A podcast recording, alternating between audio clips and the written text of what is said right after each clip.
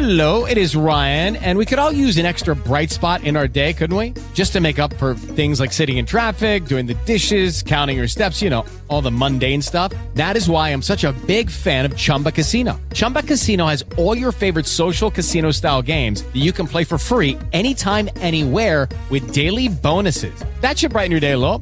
Actually, a lot. So sign up now at chumbacasino.com. That's chumbacasino.com. No purchase necessary. VGW Group. Void were prohibited by law. See terms and conditions. 18 plus. With the Lucky Land slots, you can get lucky just about anywhere.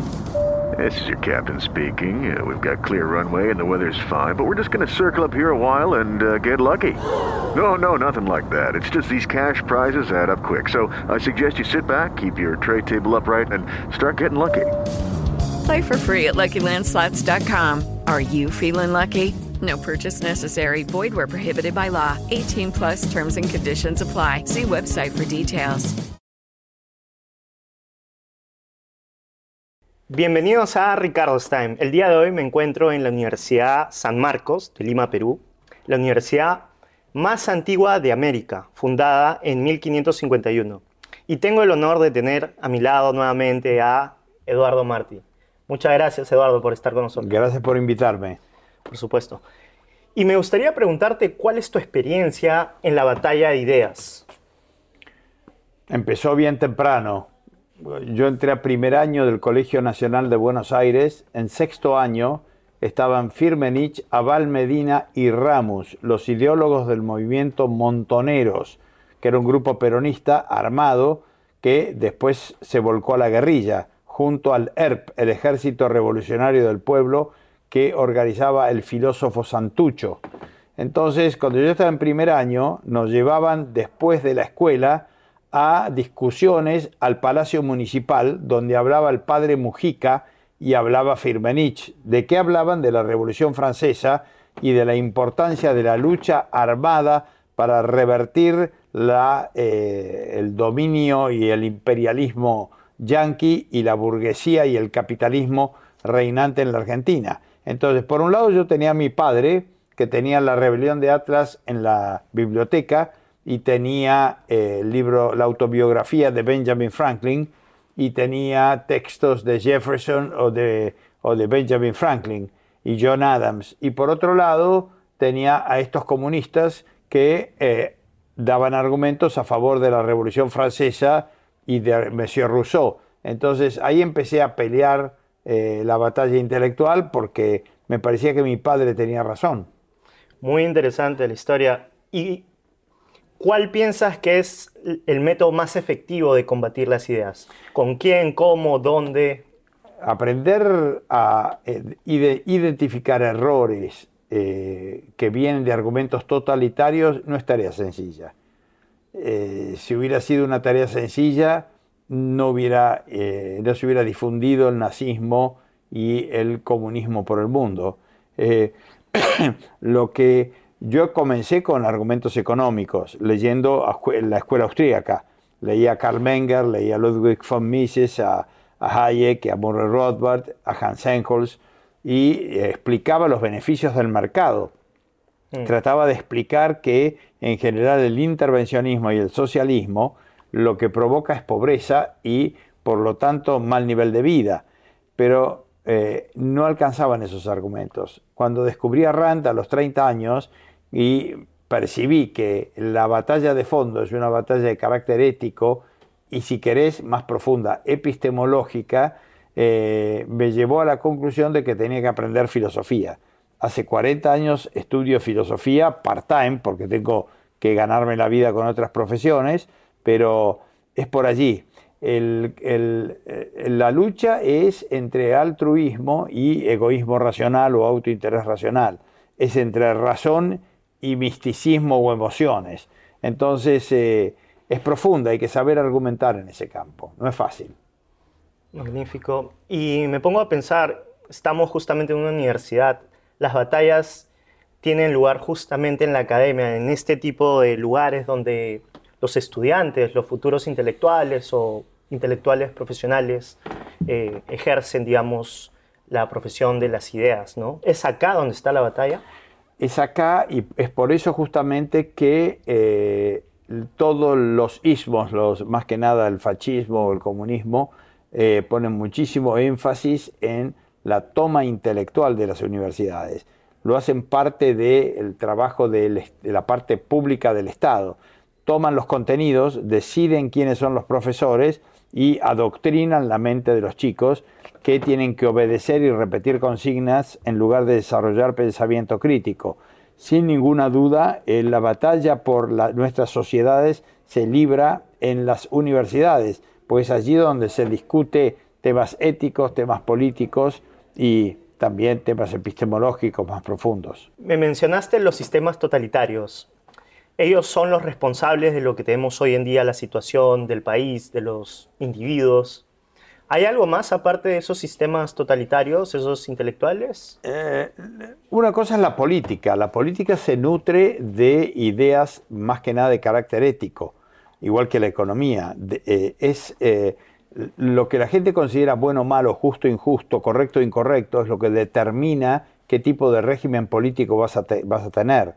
Hoy en la conferencia previa, Martín Hoss relató y explicó la importancia del debate de carácter ético, que la política, si, si das combate político, estás, estás como un espadachín, con armas menores. Si querés dar combate de fondo, el combate por la suerte, por el futuro del Perú, se libra en el plano de la ética. Y el plano de la ética está influenciado por la filosofía continental por un lado y por el sistema o por las ideas religiosas que imperan en la mente de los habitantes del país. Cuando dices eh, la ética, ¿te refieres a las decisiones que las personas toman o adoptan para vivir su vida? Eh, en cuanto a qué está bien, qué está mal. De eso trata la ética. Exactamente, es un régimen, de, son las reglas que deben regir más que nada tu conducta para tratar de eh, encontrar la brújula que te lleve hacia la felicidad o para, para, para, que te, para que te asesore en materia de toma de decisiones.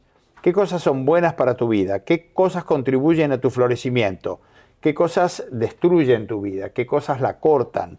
¿Qué tipo de decisiones conspiran contra la posibilidad de que sea feliz. Entonces, identificar esas reglas implica introspección, implica mucho análisis. Tenés que darte cuenta de que tenés ciertas características. Así como no podés respirar agua porque no te branquias, ni podés masticar piedras porque tenés una peritonitis, tu formato es, tenés un cerebro, una razón que se mueve a través de conceptos, cosas que eh, los conceptos no son elementos que puedan formar los animales. Entonces tu mundo conceptual implica que tenés que ser libre para pensar y tenés que ser libre para actuar de acuerdo a los dictados de tu razón. Entonces de ahí se deriva tu, eh, eh, el régimen político que debe imperar en una sociedad de sapiens. Y ese régimen tiene que respetar tus ideas y tus acciones. On ne tue point les idées, decían los franceses. Las ideas no se matan, es decir, vos tenés que ser libre para actuar como se te dé la gana. Por eso tu proyecto de vida debe ser respetado. En la medida que qué? En la medida que respetes a los demás. En la medida que no te entres en la esfera de derecho de los demás. La regla de una sociedad civilizada es que ningún ser humano tiene derecho a iniciar el uso de la fuerza contra otro. No podés iniciar la fuerza, no podés agredir. Me parece súper interesante el punto de las ideas no matan porque si decimos quiénes son responsables de esto, y hablamos de los filósofos, entre otros, ¿qué es primero? ¿Es, ¿Los responsables son las ideas o las personas que acatan esas ideas? ¿Una combinación? Es que no hay ideas sin personas, ¿no? Es decir, lo que vos tenés es un descubrimiento gradual desde Aristóteles en adelante de cuáles son las ideas correctas que contribuyen a que el ser humano progrese. Y tenés también desde Platón en adelante un set de ideas que conspiran contra la vida en la Tierra, porque priorizan la vida en un supuesto más allá. Entonces, este lugar es un lugar de sacrificios y es un lugar donde eh, realmente la posibilidad de ser feliz pasa a ser completamente secundaria para este segundo grupo de filósofos.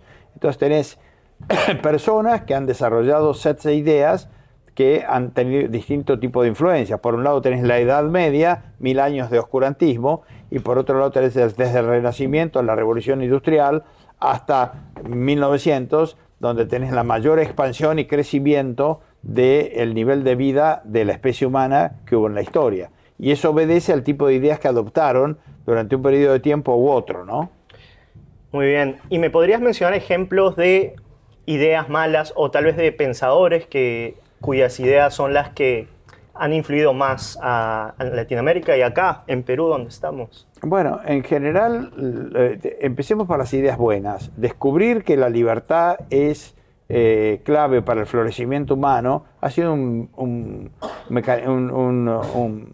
una evolución penosa. Eh, si empezás con la Carta Magna, donde un grupo de eh, señores y un, grupo de señores feudales, pero le ponían límite al rey diciéndole, señor rey, usted no puede abusarse a través de impuestos o a través de disponer de nuestras vidas para librar las guerras contra Francia que se le antojen. La Carta Magna, creo que es 1288, es el primer intento de frenar la autoridad del rey. Decir, tenemos derechos, usted no puede hacer lo que quiera con nuestras vidas. Tenés la Revolución Gloriosa, un segundo intento eh, de decirle al rey, señor, tenemos derechos y usted no puede pasar impuestos sin no- nuestra aprobación. ¿no? Tiene que eh, conseguir la aprobación del Parlamento para poder fijar impuestos. Después tenés la Revolución Americana en 1776 con Jefferson, con Benjamin Franklin, con John Adams, con John Quincy Adams, que básicamente es la primera vez que se dice, se, da un Bill of Rights, una carta de derechos, donde dice los hombres tienen derechos. Eh, en la Argentina tuvimos a Alberdi y a Sarmiento que, in- influidos, influenciados por esas ideas, lograron armar una constitución que llevó a la Argentina a un excelente lugar en el mundo. Después el desconocimiento de esas ideas, por no haber sabido defenderlas, Argentina decayó. Mm. Pero hay una clara relación entre el tipo de ideas que vos defendés y el tipo de sociedad que tenés. Y a la inversa, si vos decís como Platón que vivís en un mundo de sombras, que simplemente es un reflejo de la verdadera realidad que está en el noúmeno a lo Kant, entonces este mundo pasa a ser eh, tenés que resignarte porque la verdad nunca la vas a conocer. Y a partir de allí tenés desde San Agustín hasta todos los pensadores religiosos, encíclicas religiosas, que dicen que la vida en la tierra carece de mucho sentido, que tenés que apelar a la fe y a la revelación para saber cómo comportarte, que tenés que obedecer mandamientos independientemente que sean buenos o malos. El método es incorrecto, la obediencia en lugar del pensamiento crítico. Mm. Entonces, ahí tenés prácticamente en la historia de la humanidad cientos de pensadores con espíritu totalitario. ¿Mm? Y después tenés todas las escuelas, la escuela alemana, la escuela francesa postmodernista, que empiezan a atacar las ideas de la libertad. Cuando el Renacimiento empieza a inspirar a buenos pensadores como John Locke, David Hume es más cuestionable, pero algunas ideas menores de Descartes o en general empiezan a aparecer un poco los- Tomás de Aquino, los defensores de la razón, empiezan los detractores de la razón con Jean-Jacques Rousseau, con eh, Emmanuel Kant, con Hegel, con Marx y con toda la escuela alemana por un lado y la escuela francesa por otro de postmodernistas. Heidegger, eh, Kuhn, Lakatos, Feyerabend, Foucault, Derrida, Lyotard. Eso lo explica muy bien Stephen Hicks en Explaining Postmodernism, eh, desde Rousseau hasta Foucault. Muy interesante, Eduardo. Definitivamente las personas que desafían las ideas impuestas son las que realmente van a encontrar la verdad. Asimismo, has hablado de personas, pensadores, intelectuales que representan esas ideas que han dañado los individuos y las sociedades. Ahora me gustaría saber qué piensas de los intelectuales actuales, tal vez que representan las buenas ideas. Si hay alguno que por ahí, tal vez. En España destaco dos de última generación, Antonio Escojotado, que eh, escribió tres tomos fantásticos de un libro que se llama Los enemigos del comercio, donde destaca, por un lado, lo que es la eh, actitud contractual, de decir valor por valor, eh, y lo contrasta con la actitud de poder. Yo te impongo eh, desde el poder cómo tienen que ser las transacciones, que obviamente al dejar de ser voluntarias, dejan de ser transacciones. Eh, el otro es Lori Sanata, un boloñés de la Universidad de Bolonia, que ha escrito varios libros sobre la influencia que ha tenido la Iglesia Católica y específicamente los jesuitas en Latinoamérica, Mm. difundiendo ideales de pobreza, ideales de misticismo en lugar de en, ot- en otras palabras, atacando la razón por un lado, atacando la acumulación de, eh, de inversiones y de riqueza, eh, y sosteniendo cosas como que es más difícil para un rico llegar al reino de los cielos que un camello pase por, un, por el ojo de una aguja, o estimulando el pobrismo, que solamente llega al cielo aquel que se desprende de todo y se convierte en pobre. Eh, y eh, al mismo tiempo poniendo en duda la validez y la importancia de la razón humana. Eh, eh, desde ese punto de vista, es decir, por un lado el misticismo, la defensa de los milagros, por otro lado eh, la idea ética de que es conveniente, es bueno ser pobre porque este mundo estás de paso y tienes que ganarte el cielo, ¿no es cierto? Y, y eso genera todo un movimiento a favor de la justicia social, el deseo de igualdad, la redistribución de ingresos, que termina dañando a las sociedades que adoptan esas ideas. Eh, lo único, me parece perfecto, esos serían los dos pensadores que nos representan En entonces. España, te dije, Sí, no, sí, obviamente, y el- y el sí. de Italia. Después tenés una, toda una gran serie, tenés las escuelas en defensa de Ayn Rand en los Estados Unidos, desde Leonard Peikoff, Von Cargate, etc. Después tenés eh, el movimiento de Atlas eh, Network, que, que ahí tenés a David Kelly, Stephen Hicks, y después tenés a Craig Biddle y tenés eh, otros intelectuales que desde Prometheus difunden maravillosamente las ideas de Rand. Así que yo creo que realmente hay un movimiento muy activo en los Estados Unidos. Vos lo representás aquí en Perú. eh, eh, Martin Hoss hace escuela en toda Europa y viene a deleitarnos aquí con sus conferencias. Yo creo que hay un movimiento objetivista que está en pleno crecimiento y que eh, está torciendo la suerte de nuestras sociedades en Latinoamérica. Si Dios quiere y esas ideas fructifican, yo creo que vamos a tener eh, buenos resultados, vamos a ver buenos resultados en, en, poco, en los futuros años. Excelente, definitivamente el evento como el día de hoy representan esa lucha, ese combate de ideas y vamos a seguir por más. Muchas gracias, Eduardo, por estar acá. Un placer, realmente esta universidad, que es la más antigua de América, es un lugar donde realmente el debate por las buenas ideas tiene que darse. Así que te felicito por esta iniciativa que realmente es fantástica. Muchas gracias. A ti también felicitarte por el gran esfuerzo y, y por la batalla. Nos vemos en la La próxima. hemos pasado muy bien hoy. Muchas gracias. Ese ha Gracias sido otro ti. episodio de Ricardo Stein. Nos vemos la próxima.